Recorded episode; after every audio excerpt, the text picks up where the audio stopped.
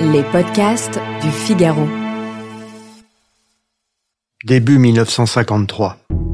Staline a 74 ans. Il exerce un pouvoir tout-puissant en URSS et dans les pays du bloc de l'Est. On l'adule comme un dieu vivant. Pourtant, sa santé ne cesse de se détériorer.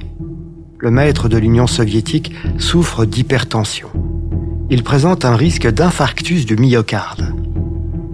Pour se ménager, Staline réside de plus en plus dans le sud de la Russie.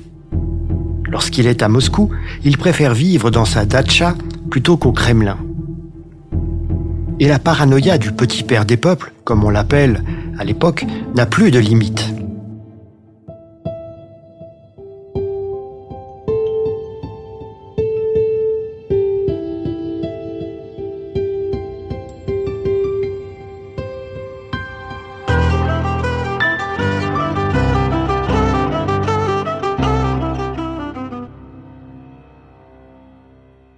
Janvier 1952, son médecin personnel, le professeur Vinogradov, trouve le guide du pays en mauvaise santé. Il le lui dit. Il n'en faut pas plus à Staline pour se convaincre que des médecins sont de mèche avec ses lieutenants pour l'écarter du pouvoir. Le maître de l'URSS fait arrêter de nombreux médecins, souvent juifs, qui soignent les dirigeants soviétiques. Ils sont torturés. En janvier 1953, la Pravda affirme qu'on a découvert un complot de blouses blanches travaillant pour la CIA qui sont chargés d'assassiner Staline et l'équipe dirigeante de l'Union soviétique. Une vague d'antisémitisme se déclenche dans la société. Mais les lieutenants de Staline, eux, comprennent que l'accusation délirante de la Pravda annonce en réalité une purge. À cette époque, Staline est veuf de longue date. Il a cessé presque toute relation avec ses deux enfants survivants, Svetlana et Vassili.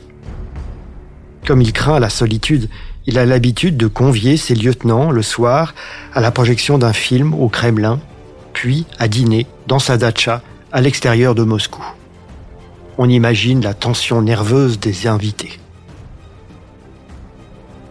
Le 28 février 1953, Beria, Malenkov, Khrouchtchev et Bulganin assistent à la séance habituelle de cinéma au Kremlin, suivie du souper à la datcha qu'ils rejoignent dans leur limousine noire. La soirée se déroule sans drame. Soulagés, les convives se retirent et regagnent Moscou. Le lendemain matin, 1er mars 1953, les gardes s'étonnent de ne pas être sonnés par Staline dans la matinée.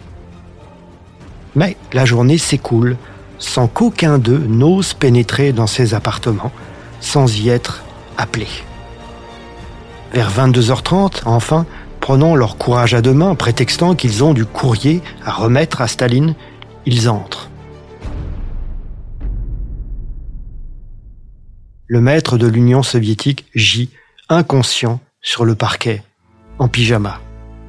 Il a été victime d'une violente attaque cérébrale. Les gardes rappellent les invités de la veille. Beria, le chef de la police politique, arrive sans se presser vers 3 heures du matin, le 2 mars 1953. Les lieutenants de Staline laissent passer plusieurs heures, volontairement, avant de faire appeler des médecins. Ceci arrive enfin à 7 heures du matin. Il l'examine en tremblant.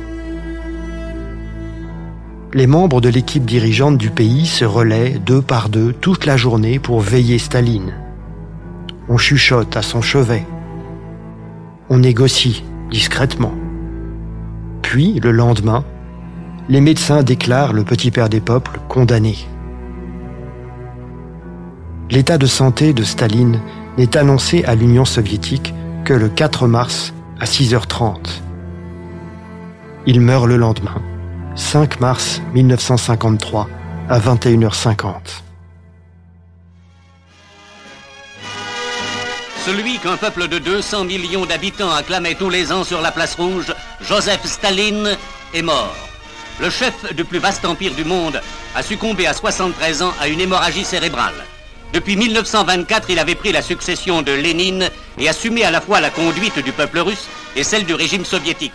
Pendant ces 28 ans, il se montra... L'annonce de la mort de Staline provoque une émotion planétaire. Son décès est attribué à une hémorragie cérébrale. Le rapport médical antidatera de 24 heures la perte de connaissance du maître du Kremlin pour protéger ses proches. Les héritiers de Staline ont réussi à lui survivre. La lutte pour la succession commence.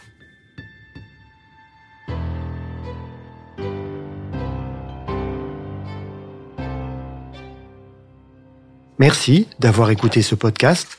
Je suis Guillaume Perrault, rédacteur en chef au Figaro. Vous pouvez retrouver ce podcast sur lefigaro.fr et sur toutes les plateformes d'écoute. À bientôt.